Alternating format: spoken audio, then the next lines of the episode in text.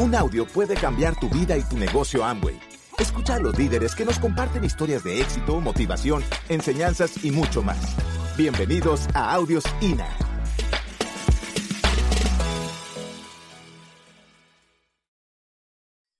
Hace unos dos años, yo les conté que a nosotros se nos cayó el negocio.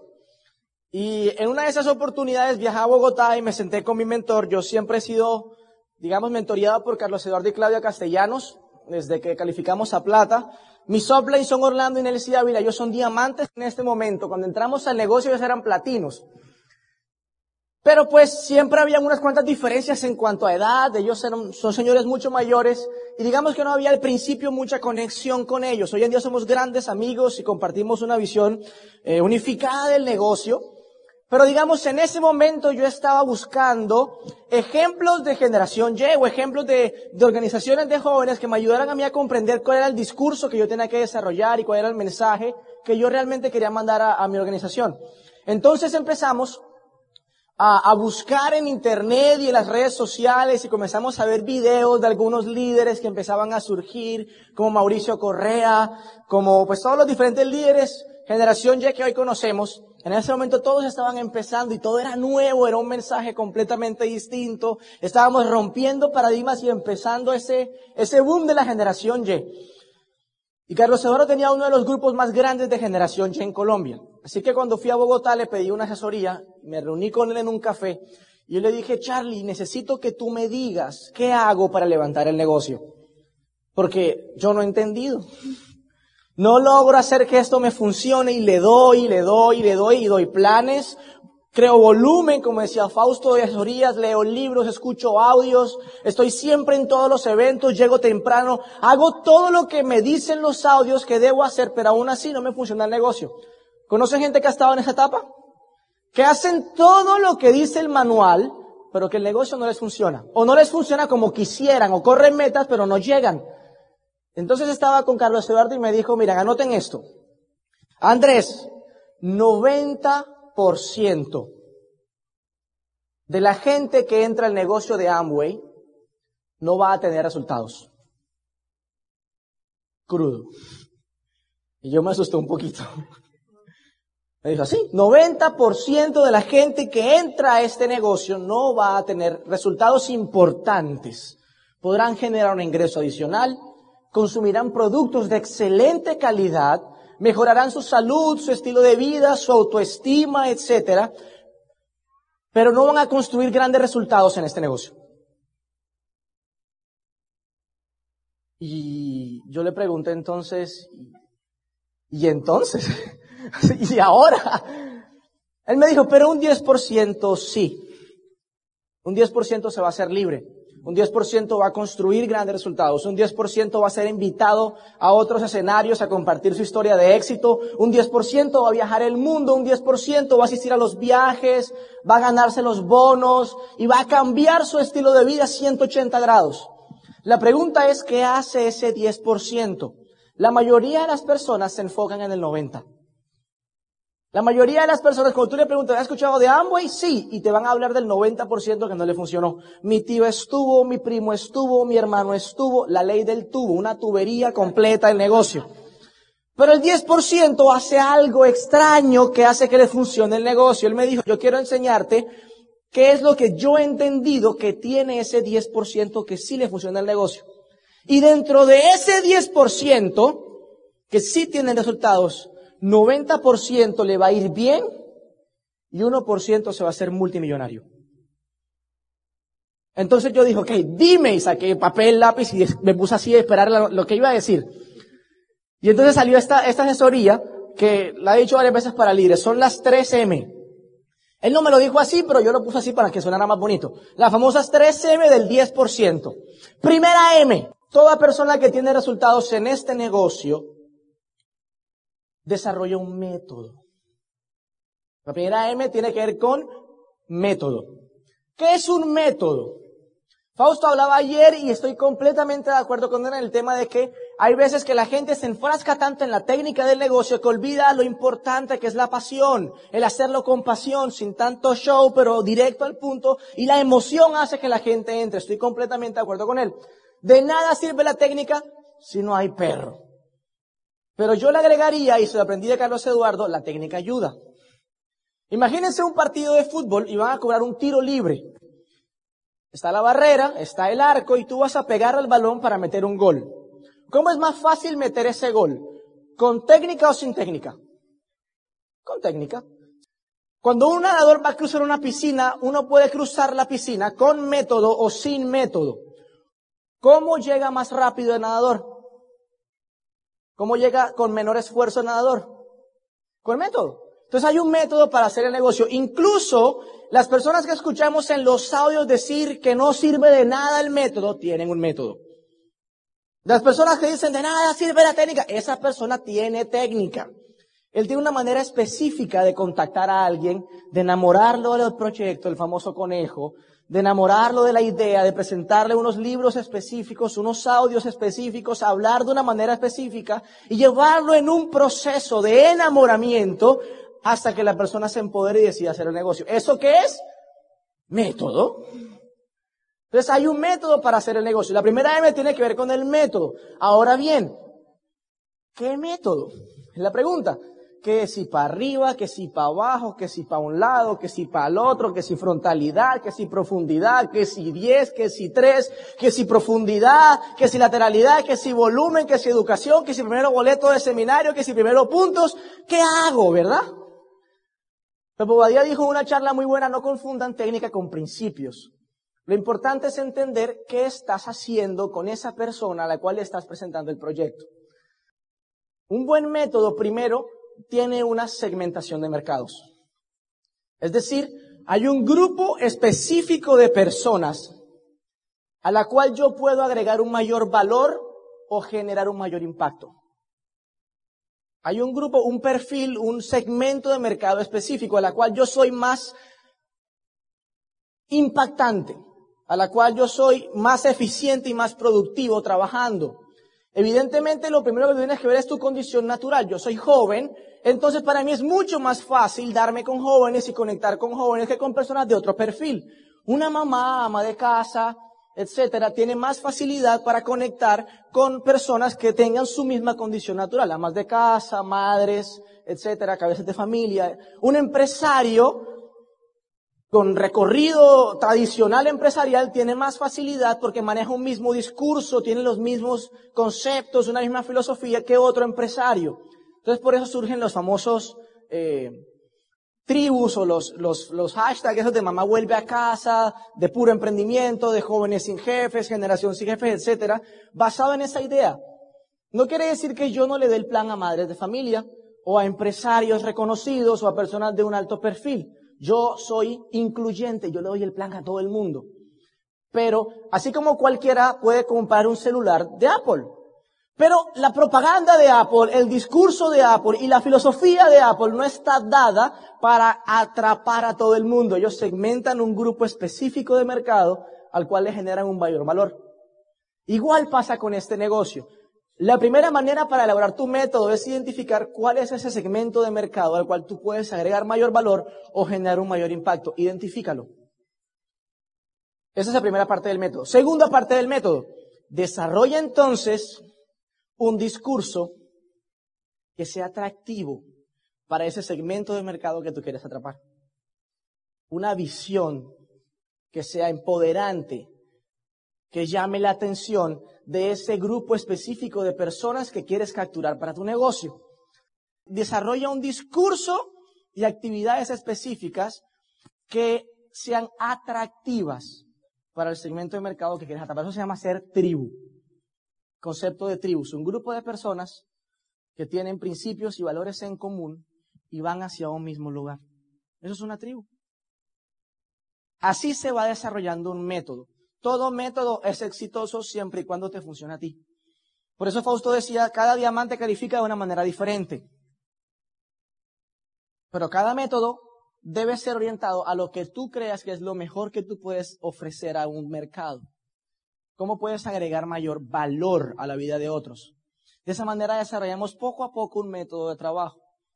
Y así contactábamos, así dábamos planes, ese era el discurso con el cual contagiábamos a otros, las actividades a las que invitábamos a la gente, así hacíamos los seguimientos, comenzamos a hacer pequeñas cosas que sean grandes diferencias, sentémonos todos juntos en el mismo lugar durante el Open, para que un invitado llegara y se sentaba, y entonces yo soy jovencito de 18 años, recién graduado, mira a mi derecha, una fila de puros jóvenes, mira a mi izquierda, otra fila de puros jóvenes. Y yo digo, oye, todo el mundo está haciendo lo que yo me estaba invitando a hacer. Es decir, que yo debería estar aquí, solamente porque alrededor de él habían personas con los mismos intereses, la misma edad, el mismo perfil. Cosas básicas hacen la gran diferencia. Y así se desarrolló un método. El método no siempre funciona y no va a reemplazar la pasión en este negocio de la que hablaba Fausto, pero irremediablemente te va a ser más productivo. Primera M, segunda M. Vamos bien. Segunda M. La segunda M tiene que ver con un mentor. Toda persona que ha sido exitosa en la vida tiene o tuvo un mentor. Yo siempre me preguntaba, ¿qué le enseña? A mí me gusta mucho el fútbol, pero vamos a dar varios ejemplos porque sé que aquí no es, no es tierra de fútbol. Pero en un partido de fútbol yo decía, ¿qué le puede enseñar el director técnico de Barcelona a Leonel Messi? O sea, ¿qué tiene para enseñarle el director técnico del Real Madrid a Cristiano Ronaldo, a los grandes jugadores del mundo? ¿Cuál es el papel de ellos? Ellos no son tan exitosos como los jugadores que están eh, coachando o entrenando. Ellos quizás nunca han anotado los goles, ni han hecho las jugadas, ni han ganado el número de campeonatos que estos jugadores sí han logrado. Entonces, ¿qué tienen ellos para enseñar? ¿Por qué un presidente tiene asesores si ese asesor nunca ha sido presidente? ¿Por qué cuando, bueno, hay, hay muchos ejemplos, ¿no? Pero yo me di cuenta que todo el mundo que ha sido exitoso tiene alguien que te habla al oído. Barack Obama tiene a alguien que le habla al oído. Leonel Messi tiene alguien que le habla al oído. Rafael Nadal o Roger Federer, los grandes tenistas tienen alguien que les habla al oído, un coach que les enseña que desde un punto de vista más amplio les muestran qué están fallando o en qué pueden mejorar. Y entonces yo dije, pues hay que tener un coach, pero uno malinterpreta lo que es un coach. Un mentor no es una persona que está ahí para darte planes. Yo lo aprendí cuando fui al gimnasio. Comencé hace unos años a tener una vida un poco más saludable y me metí en un gimnasio. Y cuando fui al gimnasio, pues yo no sabía levantar pesas. Así que buscaba los, los entrenadores que estaban por ahí para que me enseñaran una rutina y una serie de ejercicios que yo podía hacer. Y yo veía que cuando yo estaba alzando pecho plano, él me decía, ok, mira, vas a subir la barra, vas a bajar despacio hasta más o menos unos centímetros encima del pecho y vuelves a subir y vas a hacer cuatro repeticiones de diez. Y después, ¿qué hago? Luego vas a hacer pecho inclinado y te vas a echar así, papá, papá, y vas a hacerlo de esta manera y de esta manera. Pregunta, ¿esa persona se ponía a hacer los ejercicios por mí?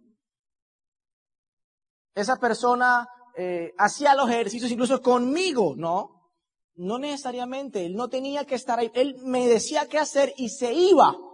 No se quedaba viéndome, me decía un poquitico más, un poquitico más, un poquitico, un poquito. No, en este negocio un mentor no está ahí para estar contigo todo el día pegado al lado tuyo viendo cómo va a ser el plan, viendo cómo mueves volumen, viendo cómo facturas, cómo haces No es necesario. Un mentor es una persona que tiene que estar ahí para que cuando tú tengas una duda puedas exponerle un caso. Cuando tengas una idea que puedes implementar una nueva estrategia, una nueva manera de querer hacer algo, se la comentes, él te retroalimente y tú salgas a implementarla. Y luego se vuelvan a reunir y tú le muestres cómo te fue y él te diga, ok, ¿cómo puedes hacerlo mejor? Eso es un mentor en este negocio. Miren, yo hablaba con Carlos Eduardo una vez al mes, una vez cada dos meses, y esa hora de conversación era suficiente para yo entender cómo podía mejorar mi productividad en este negocio.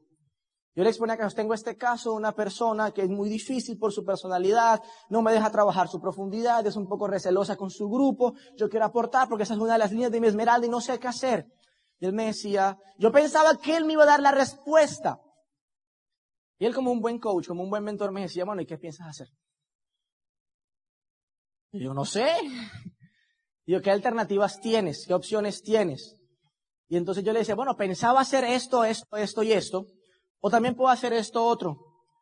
Y él me dijo, mm, ¿y cuál crees tú de esas dos opciones que puede resultar un mejor resultado? Pues yo creo que esta. Ok, pon la prueba y me dice qué tal te va. Y yo le colgaba y yo estaba convencido de que él me había dicho el secreto. Y yo me la había contestado a mí mismo. Yo estudié coaching y en coaching uno se basa en la filosofía de que las respuestas están dentro de ti. Solo necesitas a alguien que te haga las preguntas correctas para sacarlas a flote. Este negocio consiste en hacerse las preguntas correctas. Si tú no estás creciendo en este negocio, si no has pasado al siguiente nivel, probablemente una de las razones es que no te estás haciendo las preguntas correctas. Y a veces necesitamos un mentor que nos las haga. No que nos dé la respuesta, que nos dé las preguntas. Nosotros somos los que tenemos que alzar las pesas. Somos los que tenemos que provocar el resultado. Mentor, no tiene que estar ahí contigo. Tiene que ayudarte a hacerte las preguntas correctas. No es el que juega el partido de fútbol contigo, ni el que va a batear, contigo, ni el que va a correr la carrera contigo, pero está a un lado viendo cómo puedes mejorar y cómo puedes mejorar tu productividad. Segunda M es. Tercera M. Mejoramiento personal. Mejoramiento personal. Eso estamos haciendo este fin de semana. En eso consiste el 90% del resultado de este negocio. Carlos Eduardo le gustan mucho los bonsai. No sé si ustedes han escuchado esa historia de que se, todo diamante ejecutivo en adelante se vuelve medio excéntrico. Y comienzan a saber gustos medio raros. ¿no? Bobadilla tiene un lago con tiburones en un penthouse en un piso 13. Carlos Eduardo tiene bonsais de 10 mil dólares y se ve ahí cómo hace los bonsais. Un día yo me quedé en la casa de Carlos Eduardo, hacer unos, unos cursos de coaching y me hospedé en su casa. Y viví cinco días con él. Y entonces yo me levantaba temprano, siete de la mañana, me bañaba, me cambiaba y me iba para la sala a ver qué hacían los triples diamantes fundadores en la mañana. Y a las 10 se levantaban. Y yo tres horas ahí mirando lejos. Entonces llegaba Claudia y me decía, Andresito, ¿cómo estás? Mira, ¿quieres desayunar? Y yo, sí, claro. Ya había desayunado, pero no importa. Me sentaba con Claudia a desayunar. Y me quedaba a desayunar con Claudia. Y entonces estaba desayunando con Claudia. Y me decía, ahorita vienen unos socios, vamos a hacer un desayuno empresarial. Y yo, ay, qué genial. Carlos Eduardo tiene clase de bonsáis a las 11. También puedes ir a la clase de bonsáis con Carlos Eduardo. desayuno con Claudia, bonsáis con Carlos. Yo me imaginaba algo así, como una película de esas asiáticas, un japonés con barba larga, alzando, ¡ay! Aquí vamos a Carlos ¿No? Así como, como revelando secretos místicos asiáticos. No, el bonsai. Y me fui a la clase de bonsáis con Carlos Eduardo. Y yo llego a la clase de bonsáis, él ya estaba en, el jardín con su, con su coach de bonsáis.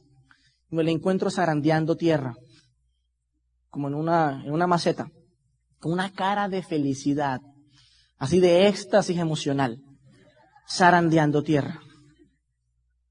Andrés, ¿cómo estás? Te presenta mi profesor de bonsáis. Y era así, más, más indígena imposible, que japonés ni que ocho cuartos. Así todo morenito, chiquitico, gordito, ¿no? Típico, eh, pues, latino. Y yo lo veo así y me quedo mirando como esperando la revelación secreta, una conversación mística, asiática, yo qué sé, un secreto. Y como a los 10 minutos de ver a Carlos Eduardo zarandeando tierra, yo dije, esto está como medio aburrido. Mejor me voy al desayuno con Claudia. y lo dejé y me fui al desayuno con Claudia. Y cuando vuelve Carlos Eduardo, yo digo, Carlos Eduardo, qué, qué, qué divertido puede ser zarandear tierra media hora. O sea, y el profesor viéndolo. Y él me dijo, no, lo que pasa es que los bonsai tienen una filosofía muy interesante. Yo, cuéntame esa filosofía. Tú trabajas un bonsai sabiendo que el resultado no se va a ver en seis días ni en seis meses. El resultado de trabajar un bonsai se ve dentro de seis años. Y eso es igual con este negocio. Tú trabajas un grupo sabiendo que el resultado real de ese grupo no se va a ver en seis días, ni tampoco necesariamente se ve en seis meses. El trabajo de un grupo que tú haces se ve en seis años. Y él me decía, no te preocupes, Andrés, por cómo se va a ver tu negocio en seis meses. Acuerda siempre qué estás construyendo. ¿Estás construyendo un negocio que te dé dinero o estás construyendo un negocio que te dé libertad? ¿Qué están construyendo ustedes? Libertad. Si estás construyendo un negocio que te dé libertad, tu enfoque debe estar orientado en cómo se va a ver esa línea en seis años, cuando tenga diamantes en profundidad, cientos de esmeraldas, cientos de platinos, y ya tú no tengas que hacer nada ahí, como el bonsai que tú vienes y enredas las, un alambre en una línea para que vaya hacia un lado específico y en seis años ya sea fuerte y quitas el alambre y quedó la rama fortalecida en la dirección que tú querías, con el grosor que tú querías, de la manera que tú querías. Lo siguiente que me decía que Andrés, mira, en los bonsáis, lo que es arriba es abajo. Para tú poder mirar la energía de un bonsai tienes que cortar raíces para que arriba crezca de una manera específica el árbol, igual en el negocio. Lo que es arriba es abajo. Dependiendo del crecimiento personal que tú tengas en el negocio, de esa manera es el resultado que va a ser en profundidad. En otras palabras, para tú poder crecer en este negocio, tienes que crecer por dentro. Si no creces por dentro, tu negocio no va a crecer por fuera. Y eso es fuertísimo. John Maxwell le llamaba eso la ley del tope. Una tiene un tope. Todas las personas tenemos un tope de liderazgo. Hasta ese tope podemos llegar. Y uno puede influir a las personas dependiendo del nivel de liderazgo que uno tenga. Digamos una escala de 1 a 10, uno es un líder nivel 6. Como tú eres un líder nivel 6, tu influencia solo llega hasta personas que sean líderes nivel 6 hacia abajo. Para tú poder encontrar líderes nivel 7, 8, 9 y enamorarlos de este proyecto y trabajar con ellos, influir positivamente en ellos, tienes que elevar tu nivel de liderazgo, tienes que elevar tu tope. Igual con el negocio. Si mi liderazgo me lleva a mí a poder liderar efectivamente un grupo de 50 personas, hasta ahí llegó mi tope. Si yo quiero tener un grupo de 100 personas, tengo que elevar mi liderazgo, tengo que mejorar personalmente para poder alcanzar el nivel de influencia necesario para manejar un grupo más grande. Carlos Eduardo me decía al final de esa charla, Andrés, tú tienes el nivel que te mereces. Es más, a ti te pagan lo que te mereces. No vales un peso más. Y a mí me dolió porque yo estaba al 9%. Caído. Y cuando él me dijo eso, yo entendí un poquito el negocio. Yo dije, ok, entonces tengo que empezar un proceso de mejoramiento personal agresivo Miren, el éxito es exótico. No está hecho para todo el mundo. Por eso admiramos tanto a las personas exitosas. Porque sabemos que son escasas, que son exclusivas, que hicieron cosas que la mayoría de las personas no estaban dispuestos a hacer y por eso obtuvieron el resultado que no todo el mundo alcanza a tener. Luego entonces, para ser exitoso tienes que superar los promedios. Tienes que correr la famosa milla extra, hacer lo que no hace todo el mundo. Y vamos a ponerlo en crudo dentro de este negocio. Un audio al día, un libro al mes y tres audios del paquete INA no son suficientes. Eso hace el promedio de los empresarios en este negocio. Y una vez más, el promedio de los empresarios en este negocio no va a llegar a diamante. 90% no va a tener un resultado importante. Un libro al día, un audio al mes, una junta a la semana, un seminario, no son suficientes para, para educarte, para tu mejoramiento personal. Tienes que empaquetarte tres, cuatro, cinco libros al mes, tienes que escuchar tres, cuatro, cinco audios diarios. Tienes que estar constantemente en crecimiento personal, viendo qué más puedes hacer, qué otra habilidad puedes desarrollar, qué hábitos puedes empezar a construir que te hagan una mejor versión de ti mismo, qué cosas puedes hacer que te saquen del promedio y te hagan más púrpura. ¿Cómo te vuelves un líder en este negocio? Viendo qué hace todo el mundo y haciendo el doble o el triple. Un plan al día. Así no se llega a diamante. Una audio a la semana. Menos. Tienes que estar dispuesto a hacer mucho más de lo que hace la gente promedio para alcanzar el resultado que la gente promedio no va a obtener. Gracias por escucharnos. Te esperamos en el siguiente Audio INA.